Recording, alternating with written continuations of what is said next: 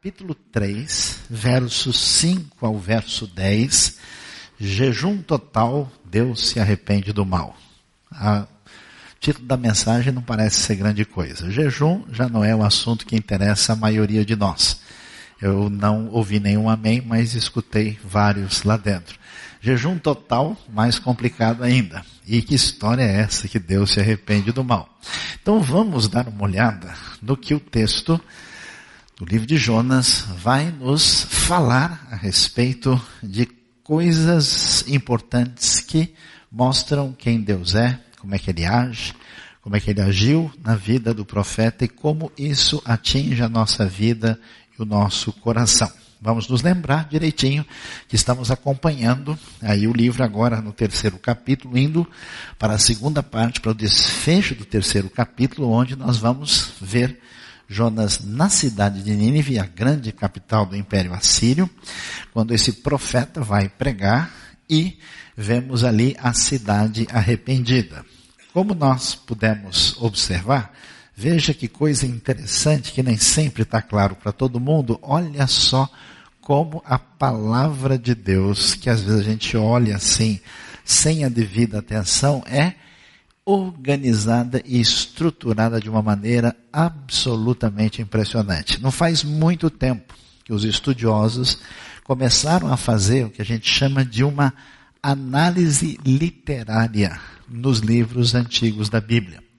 E eles descobriram o seguinte, que os antigos ah, judeus, quando faziam, compunham um livro, gostavam de escrever isso num estilo chamado quiástico, onde a primeira parte do livro é paralela da última. Então, quando, por exemplo, aparece o chamado de Jonas, e o livro é interessante, o livro tem uma criatividade artística especial, ele termina com três pontinhos, no sentido em que se espera que diante daquilo que Deus fala e faz, Jonas venha reagir, e Jonas não fala só por Jonas, mas pela nação de Israel, que deveria aí ter a vocação missionária esperada dessa nação que é um reino de sacerdotes nas palavras ah, do livro de Êxodo, capítulo 19, versos 5 e 6. Então, esse chamado é paralelo da resposta de Jonas, esperada. Jonas, no confronto com o Senhor, né, com Javé, a fuga de Jonas e a tempestade, Jonas de novo lá, em confronto no final, a compaixão do Senhor, aparece ali, e aí você vai ver o diálogo entre Jonas e os marinheiros, de lá, o diálogo que aparece entre ele e o Senhor, tudo, e o centro disso foi o que nós estudamos hoje pela manhã, que é Jonas de 3, de 1 a 4. Então nós entramos agora na segunda parte. Na semana anterior nós vimos como Jonas é arrependido, arrependido é salvo, e agora Nínive arrependida será salvo, que é o paralelo direto do capítulo 3, 3 5 a 7, e depois vem as outras partes para a gente ver como a coisa era estruturada.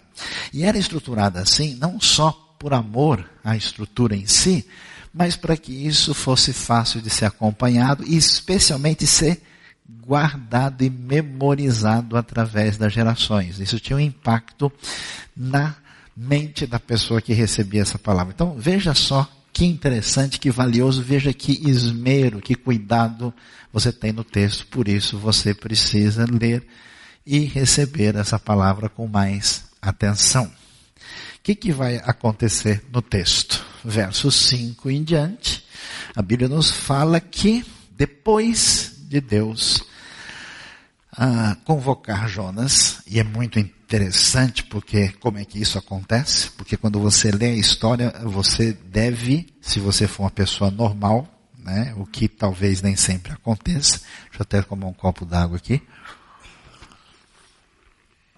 Você vê que a situação em Israel é terrível, que a situação da crise internacional é terrível, e Deus resolve mexer nesse cenário com uma pessoa tão terrível quanto a crise e quanto o problema que existe na nação. Um profeta que mostra toda a sua fragilidade.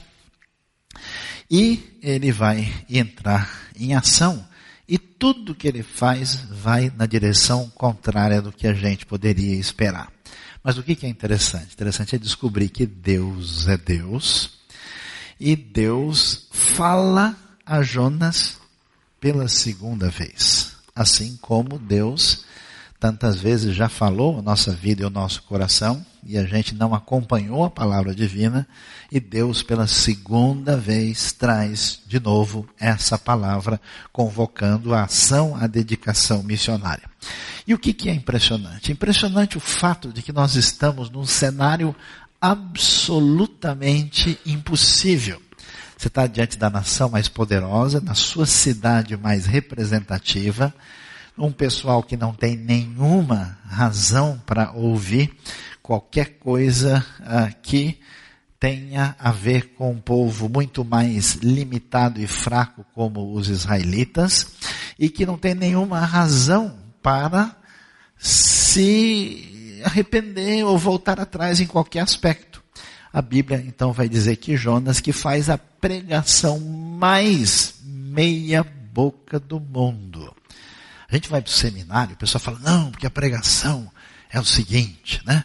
Tem que ter tanto por cento de introdução, depois tem o corpo geral, aí tem que ter a conclusão, porque o pregador tem que fazer isso, tem um negócio chamado homilética, não confunda com homelética, que é a arte de fritar ovos, né?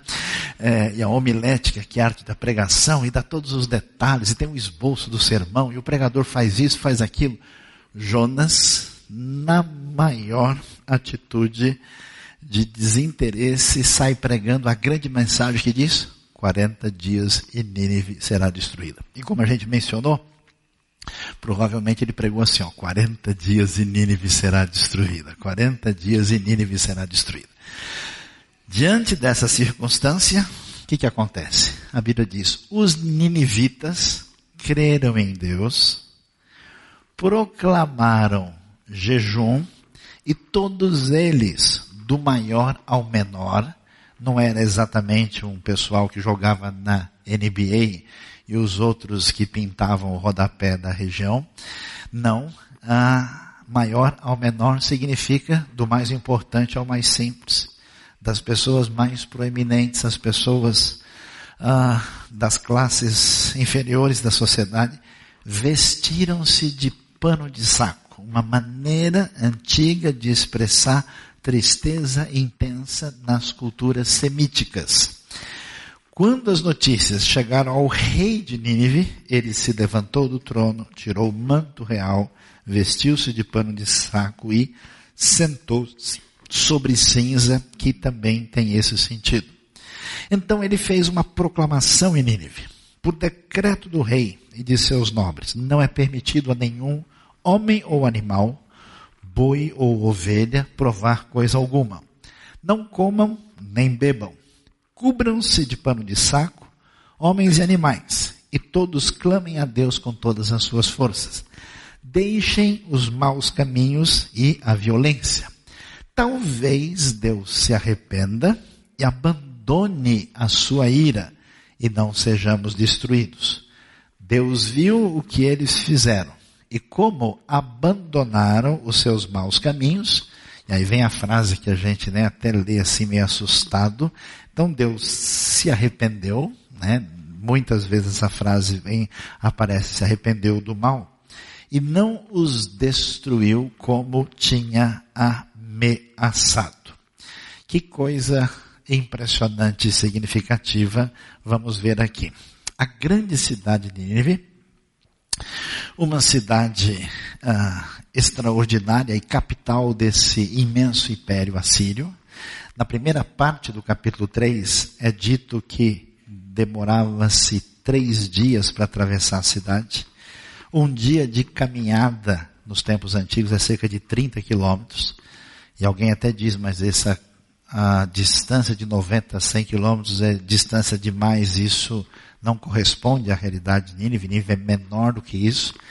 Mas é possível, como alguns estudiosos têm explicado, que essa cidade que fica num lugar mais elevado, murada, tivesse toda uma área em torno dela, em função da fertilidade, já que ela está próximo do rio, e havia o que a gente pode chamar de a Grande Nínive, e que isso envolvia não só a cidade, mas tudo aquilo que tinha a ver com ela, nessa missão de Jonas de anunciar a palavra divina na grande cidade de Nínive, onde Jonas vai pregar e anunciar a palavra divina. Então vamos olhar com atenção o texto e vamos ver o que acontece aqui. Como nós vimos, né, os ninivitas creem em Deus, recebem essa mensagem, que aliás é, é a grande crise de Jonas, porque quando Deus o convida, o chama para a missão de proclamar a mensagem, Jonas sabe como funciona essa mensagem de Deus. Ela é uma mensagem de juízo, mas ela abre a porta para um arrependimento e para a ação da misericórdia de Deus. E Jonas não quer isso. O profeta, ah, com certeza com seu coração machucado, sabendo de quem eram os assírios, do que os assírios fizeram, do que eles faziam, ele estava querendo que Deus realmente agisse daquele jeito que você já pensou com relação ao vizinho que você teve perto de casa alguns anos atrás. Queria né, que os ninivitas fossem todos para a vida eterna, forever and ever. Amém. Mas ah, ele prega, eles se arrependem, e arrependimento não é só uma vamos dizer, atitude de coração, eles manifestam isso concretamente, jejuam, se veste com vestes de lamento, e as notícias chegam ao rei, o rei faz isso, desce do trono, tira o manto real e vai fazer aquilo que nós lemos. O que, que nós vamos ver de ensinamento da palavra de Deus para nós? Primeiro, Deus sempre faz valer seus propósitos. É impressionante que tem muita gente, e muita gente envolvida no ministério, que é cheio de ansiedade, cheio de preocupação, cheio de perturbação evangélica. Até quando alguém começa a fazer alguma coisa assim no reino de Deus, ele já chega todo nervoso, assim, né? Ele tem que se preparar para uns 12 vezes para dar um aviso, porque ele não pode ser uma pessoa normal como ele quer, porque ele está fazendo alguma coisa sagrada. E é interessante que quando a gente está envolvido com isso, a gente começa a ter a sensação que a obra de Deus depende da gente. É, se a gente não contribuir, a obra de Deus não acontece. A gente orar, não orar, Deus não consegue mexer o dedo no céu. A gente aqui ora, ele vai né, levantando devagarzinho. Se a gente não faz por onde, as coisas não acontecem, é quase como se Deus dependesse da ação direta humana. A ironia de Jonas é muito interessante nesse sentido, porque o texto vai mostrar para a gente, é, de fato, um momento de crise internacional, no momento de situação difícil em Israel, Deus vai escolher agir por meio de alguém que a gente não imaginaria. E Jonas vai reagir da pior maneira possível. Qual é a crise que a gente tem? Quer ver que as coisas de Deus não vão funcionar? Quer ver que isso não vai dar certo? Quer ver que a gente põe na planilha o resultado da negativa? Quer ver que a gente põe no gráfico e a coisa mostra que esse negócio vai implodir? A Bíblia mostra a ironia de que não importa a rejeição do profeta, não importa o caminho que ele tome, não importa o problema da Síria, não importa o que for, Deus vai fazer acontecer os seus propósitos, porque Ele é Deus. É interessante, é impressionante como algumas coisas que parecem ser assim a derrota de Deus e do Evangelho se revertem rapidamente numa outra direção para mostrar como Deus leva a efeito aquilo que ele quer, que é aquilo que ele deseja. A gente vive em uma época muito negativa, especialmente quando a gente pensa em evangelho, mas é impressionante, eu mencionei hoje ainda, na primeira mensagem, como a gente teve mais ou menos uns 1900 anos de história de fé cristã, que caminhou basicamente dentro dos limites do que a gente acabou costumando de chamar de mundo ocidental. Atingiu originalmente o Oriente Médio, o Norte da África, depois essas áreas se esvaziaram, o Sul da Europa, Centro-Norte da Europa, depois transbordou né, para a Europa mais distante, que é o continente das Américas, e durante 19 séculos de cristianismo não andou muito além disso. Adivinhe só, no último século, nos últimos 60, 70, 80 anos, o evangelho explodiu na Ásia. O evangelho explodiu na África como ninguém jamais imaginaria. Por quê? Porque Deus é Deus. Deus faz valer os seus propósitos. Por isso, eu tenho uma sugestão para você. Você que quer acompanhar assim Jesus de longe, né? Ele é assim, já conhece, manja aquele, aquele pessoal que gosta de observar pássaros assim, que tem aquele binóculo, você pensa, olha assim, vê o cara, você não sabe se é a coruja, se é o cara, o olho desse tamanho, olhando de longe, né? Então existe o, os discípulos ornitólogos de Jesus, né? Que eles assim, seguem à distância, vão olhando assim, vão ver, onde é que está Jesus? Ah, está no Mar da Galileia, que bonito, né? Hoje ele foi na IBNU, deu um abraço na galera, né? Ah, então a pessoa segue assim. Se você quer fazer parte da festa da vitória que o Evangelho necessariamente vai ter, porque os seus propósitos vão acontecer, é hora de você dar um passo à frente, porque Deus não irá falhar. E é tão impressionante que a pior cidade arrepende-se. A gente esperaria né, que Deus fizesse uma coisa especial na Fenícia. Fenícia, sim. Os fenícios eram amigos dos israelitas. Lembra do rei Irão? Não. Então vocês irão ouvir sobre ele.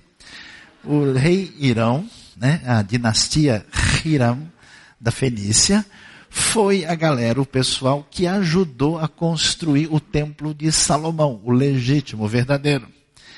E ao fazerem isso, trouxeram né, muitos ah, ah, muitas madeiras. Dá uma olhada, você pode ver isso com detalhes lendo 1 Reis capítulo 9. Fala que o pessoal viajava longe, trazia madeira, trazia ouro e até menciona pavões e macacos trazidos à distância, de longe. E aí os estudiosos falam se eles iam lá para a região do sul da Península Arábica, se era no Iêmen ou se era uh, na Somália, na Etiópia ou mais para o sul da África. E houve até alguns corajosos que tentaram dizer que eles vieram buscar no Brasil. Ah, claro que isso é muita uh, boa vontade do parte de quem leu. E o que, que a gente vai ver? Em vez de Deus agir no meio dos fenícios, que eram uma galera gente boa, ou ele poderia atravessar o vale do Jordão e fazer uma diferença entre os moabitas. Ruth, nossa querida Ruth, ela era moabita. Ou os edomitas, que são descendentes de Isaú, já tem aquela história legal de Isaú e Jacó se arrependendo, chorando, um no pescoço do outro, ficaria legal pra caramba. Deus faz questão de mostrar a coisa mais emblemática da história, o arrependimento mais intenso, saindo da pior cidade possível. Então, isso é importante para a gente entender que as coisas de Deus acontecem pelo poder de Deus. Acontece por meio da fé e não por meio da glória nem da capacidade humana.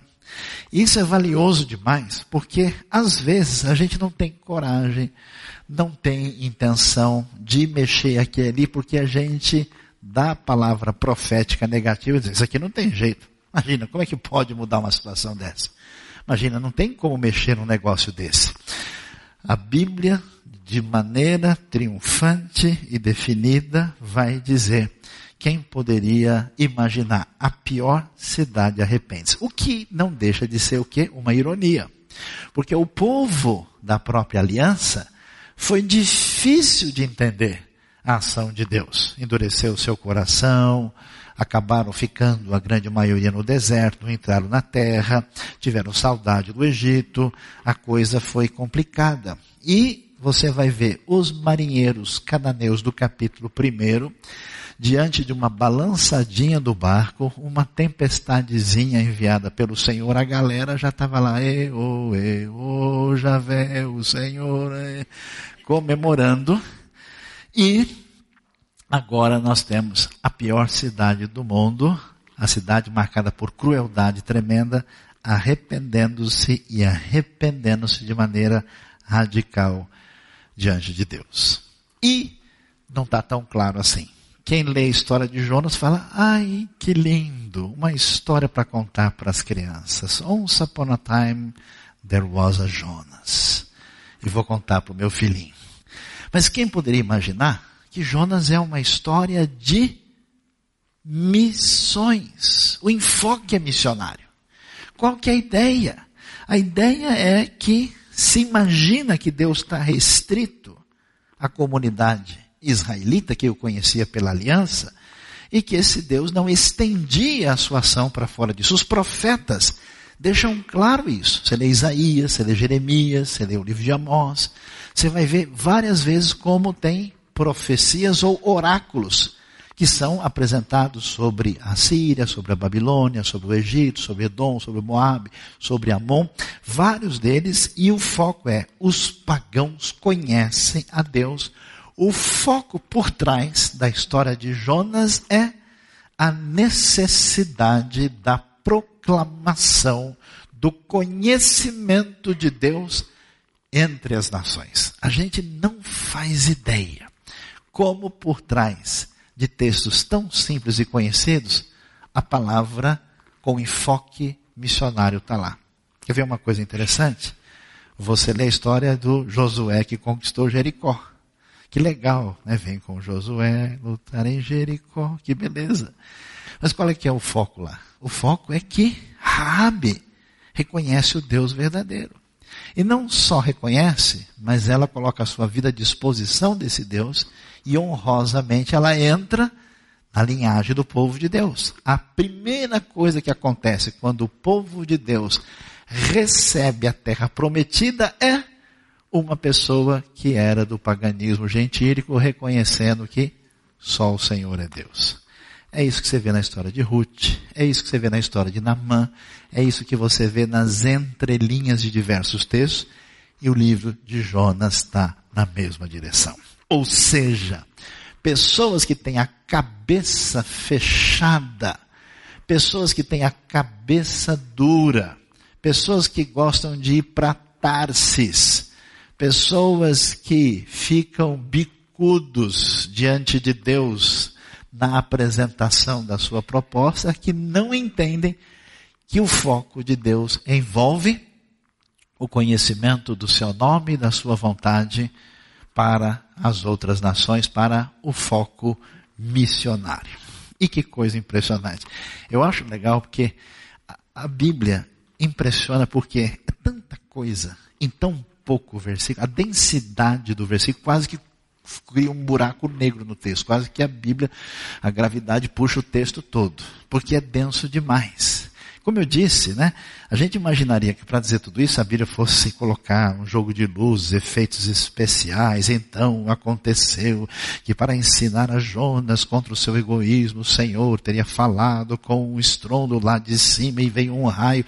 A Bíblia vai direto. E em poucos versículos diz, pessoal, o Jonas pregou, daquele jeito, Nínive será destruída, né? que beleza. E, nesse momento, o texto nem, nem, nem avisa a gente. Os ninivitas creram em Deus, proclamaram um jejum. Quando você vê, você já está jejuando junto com o rei. O arrependimento é total. A gente sabe, né? Todo mundo sabe que esse negócio de gente se arrepender ah, isso aí é o pessoal que não tem saída. Pastor, se o cara é feio, é pobre e mora longe, ele se converte. Mas, se a pessoa está deitado na grana, se ele é uma pessoa importante, se ele é o rei da cocada preta, se ele se acha, ah, meu amigo, você pode orar, que sabe como é que é. A gente ora, mas né, Deus tem lá os seus planos e o pessoal tem o coração fechado. A gente imagina isso, mas as coisas não são assim quando Deus resolve agir. E o texto vai no ponto tão impressionante, porque pessoas que são inteligentes, pessoas que têm dinheiro, pessoas que parecem importantes, pessoas que se acham bonitas, são gente como todo mundo. Tem as mesmas necessidades, sente a mesma culpa, tomam um remédio para dormir, se matam, fazem as mesmas bobagens, porque todo mundo só fica no lugar diante da sintonia com Deus que se revela em Cristo Jesus e se revela na Sua palavra. Então, às vezes a gente fica achando assim, Ah, mas aquela pessoa é muito inteligente, não tem nem como falar do evangelho. Bobagem. Todo mundo é mascarado. Caiu a máscara, está lá a pessoa de carne e osso necessitada de Deus. É legal assim, às vezes eu vejo alguns assim, quando sai da cena, a pessoa fica sozinho com você, bota as cartas na mesa rapidinho. Eu tinha uma pergunta. É hoje, né? Que, que é legal? Arrependimento total. Até o rei. Todo mundo. Decreto. Pessoal, agora ninguém vai comer em jejum para entrar em sintonia com esse arrependimento estabelecido. Então ele fez uma proclamação em Nínive. Por decreto do rei e de seus nobres, não é permitido a nenhum homem ou animal, boi ou ovelha, provar qualquer coisa, não comam nem bebam. Cubram-se de pano de saco, homens e animais, e todos clamem a Deus com todas as suas forças, deixem os maus caminho e a violência.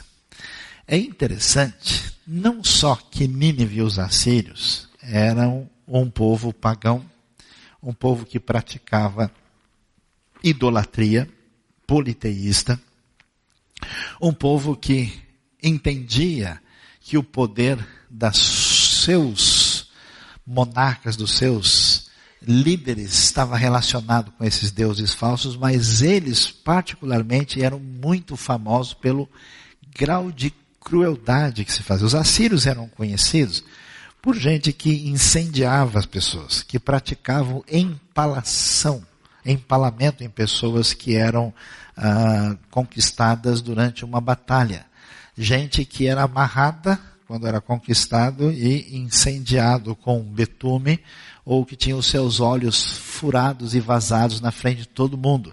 Há certos relevos encontrados lá mostrando coisas de crueldade que a gente vai perceber a realidade de como isso está presente e o texto diz: deixem os maus caminhos e a violência, que faz parte dessa sociedade ah, de poder imperial ah, que está em vista da ação divina. Eu acho que a gente certamente entenderia perfeitamente o Jonas.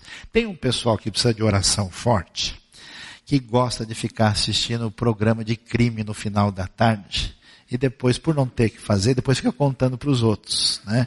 Vamos pedir que Deus tenha misericórdia dessas pessoas. E aí, se a vida por si só já tem os seus problemas, tem a pessoa ainda para complicar e ampliar essa, essa situação. E diante disso, quando você vai ouvindo certas coisas, você fica com uma vontade. É igual aquela vontade do filme, né? Que você vê que você quer que o bandido caia e o carro dele caia lá de cima da ponte, ele não volte mais.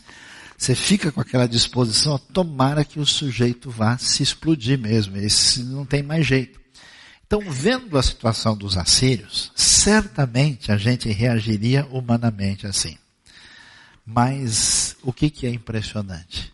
É impressionante ver como Deus, no seu poder, na sua soberania, na sua ação de graça, que já está presente no Antigo Testamento, especialmente em alguns textos proféticos, como é que Deus vai estender a sua mão de poder, de graça e de misericórdia, de transformação. É tão bonito a gente ver isso, uma das coisas que mais marcou o mundo, de modo muito extraordinário foi a história de um missionário de muitos anos atrás que ao terminar o seu curso no Wheaton College, aliás estudou na mesma época do Dr. Shedd, resolveu tentar alcançar uma tribo indígena no interior do Equador. Se vocês puderem, quem não leu ainda deve ler um livro chamado Piloto das Selvas. E ele chegou lá, desceu lá tentando alcançar esse pessoal e rapidamente eles reagiram e mataram o homem mataram, mas não mataram a sua esposa e seus filhos, e a esposa e os filhos, em função da sua consciência missionária nessa Nínive das selvas, resolveram ficar por lá e continuar anunciando o Evangelho. E aos poucos os índios foram ouvindo. E, depois de muito tempo de testemunho do Evangelho, aquele índio assassino ouve o Evangelho e recebe o perdão da graça bendita que se revelou em Cristo Jesus. No ano 2000, quando houve uma conferência internacional em Amsterdã, o que, aconteceu? O filho do missionário, do pai que tinha morrido no ataque dos índios, foi batizar o índio lá diante de todo mundo, porque o evangelho é o poder de Deus. Nada é difícil pelo poder da graça. Não tem ninivita que possa enfrentar o amor de Deus e ficar de pé. Então, esse poder impressionante que se manifesta, e é interessante a gente ver a figura de Jonas, porque a gente, como bons bandidos, a gente acha que a coisa depende da gente, a gente fica pegando leve e ficando de longe, esperando ser perfeito para fazer alguma coisa, porque senão não vai funcionar. Deus mostra que Ele só faz alguma coisa por meio do seu poder e não das suas lindas qualidades, meu querido. Não esperando você virar gente boa, porque aí só esquece. Porque Ele age dessa forma e a sua graça extraordinárias aparece aqui. E aí o texto termina e vai dizer: olha que coisa interessante, os ninivitas. É muito legal. Contra a ideia de que, ó, eu me arrependi, agora Deus tem que fazer isso. Olha, o negócio é desse jeito. Então Deus tem que funcionar dessa maneira. Quem foi viver num ambiente onde os ídolos são controlados para atender os desejos humanos, olha só a oração dos ninivitas. Talvez Deus se arrependa e abandone a sua ira. A ira é a manifestação santa de Deus diante de todo tipo de maldade e pecado. Hoje em dia, as pessoas não podem falar sobre isso, porque um Deus amoroso não pode se irar. É bobagem. Bons pais e boas mães ficam bravos com filhos depois dão um beijo. A ira faz todo sentido. É estranho que Deus não se ire com a maldade. Você, que é um simples ser humano, vê um absurdo, uma injustiça, fica revoltado, você acha que Deus vai falar, ah, sou Deus, não posso ficar bravo, não. Que isso? Abandone, talvez ele abandone a sua ira e não sejamos destruídos. Deus viu o que eles fizeram. E como abandonaram os seus maus caminhos? Não apenas choraram, deixaram de fazer todo tipo de maldade que estavam fazendo. E aí a frase que veio deixar todos os teólogos apavorados, problema deles, a Bíblia nem se importa com isso. Então Deus se arrependeu e não os destruiu como tinha ameaçado. O que, que a gente vê aqui? Deus quer quebrar as nossas fortalezas como Ele quer quebrar a fortaleza dos ninivitas e de Jonas. Deus deseja arrependimento verdadeiro e simples. E arrependimento verdadeiro e simples não é só uma compreensão de uma realidade, não é só um sentimento, não é só um jejum, mas é uma mudança de trajetória. O que, é prioridade na sua vida? O que, realmente tem valor? Qual é o ídolo que está na frente de Deus na sua trajetória e no seu coração. O que, que realmente vale a pena? E que tipo de compromisso você tem acima de Deus que faz com que você entristeça o coração de Deus com seus pecados? Arrependimento verdadeiro e simples aparece no foco do texto quando eles deixam isso. E é isso que Deus quer na nossa vida que a gente avalie a nossa conduta, avalie a nossa prioridade, avalie talvez o chamado que Deus tem na sua vida e que você congelou e que você deixou para lá, porque a coisa foi passando e você está esperando virar gente grande. Eu conheço gente que está 30 anos esperando virar gente grande. Aí ele vai servir ao Senhor direito. E ele não caiu na realidade. Ah, tempestade bendita que seja lançada na sua vida para que você acorde diante dessa situação. E a profecia dada por Deus, importante entender isso, no Antigo Testamento ela é sempre condicional. Como assim? A profecia é diferente, por exemplo, de uma palavra apocalíptica. Quando você lê o livro de Daniel, capítulo 2, capítulo 7, a visão da estátua, a visão dos animais, esse tipo de profecia apocalíptica, ela é dada como uma visão definitiva e não importa se as pessoas creem, não creem, aceitam, não aceitam, ela vai acontecer. As profecias do Antigo Testamento não são assim. Não são a mesma coisa. Elas sempre são da seguinte maneira. Essa é a mensagem de Deus. Escutem. Se vocês reagirem desse jeito, Deus vai agir assim. Se vocês reagirem do outro jeito, Deus vai agir de outra maneira. Por isso, toda profecia, ela é um convite à mudança de vida, de arrependimento, e toda vez que o povo resiste à voz de Deus e não atende, o julgamento cai. E toda vez que o povo dá marcha ré se arrepende, Deus muda o castigo que cairia sobre ele. É claro que Deus não se arrepende no sentido absoluto, porque aqui que diz o livro de Números, Deus não é homem para mentir, nem filho do homem, nem mero ser humano para se arrepender. Então não tem dúvida que Deus, ai caramba, não imaginei, e agora os ninivitas estão todos chorando, tu tem que fazer alguma coisa, não. Ô oh, Trindade, vamos reunir aí rapidinho para resolver esse negócio. Puxa, como é que eu fui ficar bravo aquela hora e agora? Puxa. Claro que não.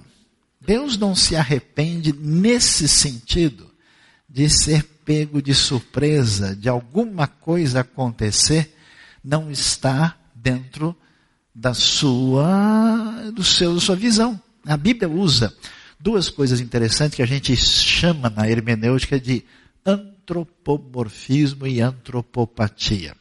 Bom nome para pôr num gato. Né? Antropomorfismo, vem? Antropopatia, né? que ah, significa sentimento semelhante ao de homem e forma semelhante ao de homem. Então a Bíblia vai dizer que Deus, por exemplo, tirou a sua sandália na terra, o seu sapato, que número ele calça? Será que Deus calça 50 porque o pé dele é grande? Não, isso é o Yeti, não é o caso de Deus, é outra coisa. Né? Então, o que, que, é isso? Lógico que essas ah, declarações, elas são descrições de Deus em forma humana, como nós temos descrições de sentimentos, a semelhança do ser humano. É lógico que Deus não se arrepende de modo absoluto. Mas, no sentido da visão dentro do escopo humano, de quem recebe a mensagem, Deus diz: 40 dias Nínive será destruída, isto é, se não se arrepender. Então, quando a Bíblia, por razões de expressão linguística forte, usa a expressão Deus se arrepende ou Deus se arrepende do mal, como aparece, e mal aqui quer dizer que Deus se arrepende de enviar o castigo. É claro que Deus não se arrepende de coisa errada. Isso não faz sentido. Deus se arrepende do mal. A gente entende que essa palavra é dada esperando uma reação humana. E a palavra divina é dada. A única esperança que a gente tem é na palavra. É tão bonito ler o Jonas, por quê? Porque Deus manda a sua palavra. Jonas não entende, fica nervoso, fica bravo, foge, dorme, quer morrer, pede a morte, passa vergonha na frente dos marinheiros, vai cair dentro d'água, passa por tudo isso, é confusão, ah, o pau quebrando lá em Nínive, a situação difícil no reino de Israel, o Jonas só dando bola fora na sua função profética no barco perante os pagãos e diante de tudo isso, Deus nem se incomoda, está de boa. Quando a ação determinante divina aparece, aparece mandando o peixe para dar uma volta com Jonas, para ele ser hospedado no Big Fish Hotel, onde ele aprendeu muita coisa. E depois, quando a Bíblia diz o quê? E veio a palavra do Senhor a Jonas segunda vez. Deus falou de novo. Deus fala, muda o profeta. Deus fala, corrige a sua vida. Deus fala, conforta o seu coração. Deus fala, reacende o chamado que ele tem em você. E Deus fala, Nínive se arrepende.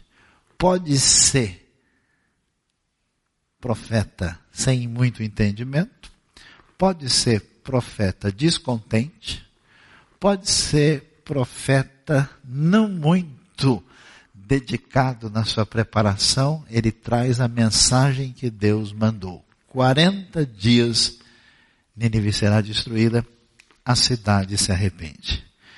Por isso, a palavra divina nos convida e nos chama a um arrependimento. Todo arrependido sempre será bem recebido.